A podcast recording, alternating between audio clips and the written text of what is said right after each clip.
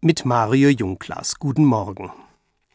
Wenn die Supermarktkette den Preis für ein Waschmittel senkt, dann jubelt der Sprecher in der Werbung, als ob er einen Lottogewinn zu verkünden hätte. Wenn mein Enkel zwei Legosteine im Computerspiel aufeinandersetzt, dann bekommt er Beifall aus dem Lautsprecher, als ob er den Mainzer Dom nachgebaut hätte.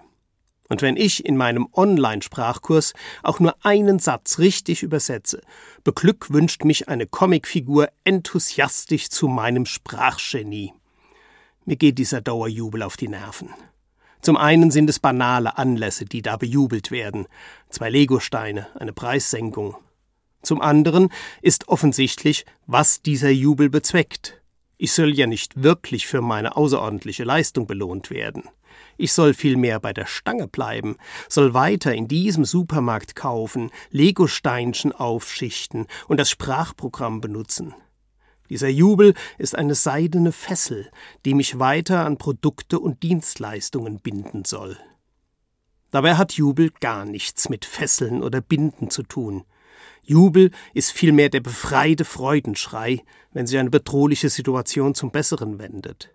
In der Bibel jubeln Menschen vor allem, wenn sie befreit werden.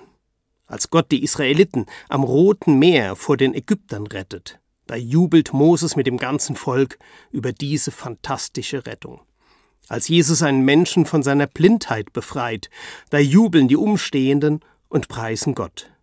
Befreiung lässt spontanen Jubel aufkommen. Und solche Anlässe zum Jubeln haben wir auch heute. Wenn verschüttete Bergleute in Indien nach Tagen befreit werden können, dann ist das ein Grund zum Jubeln.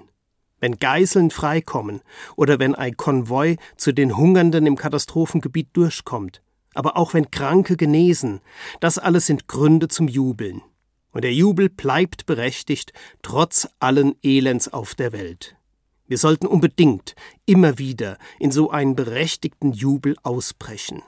Denn es gibt die rettende Tat und das befreiende Ereignis, trotz allem.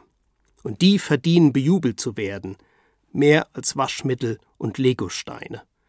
Mario Junglas, Mainz, Katholische Kirche.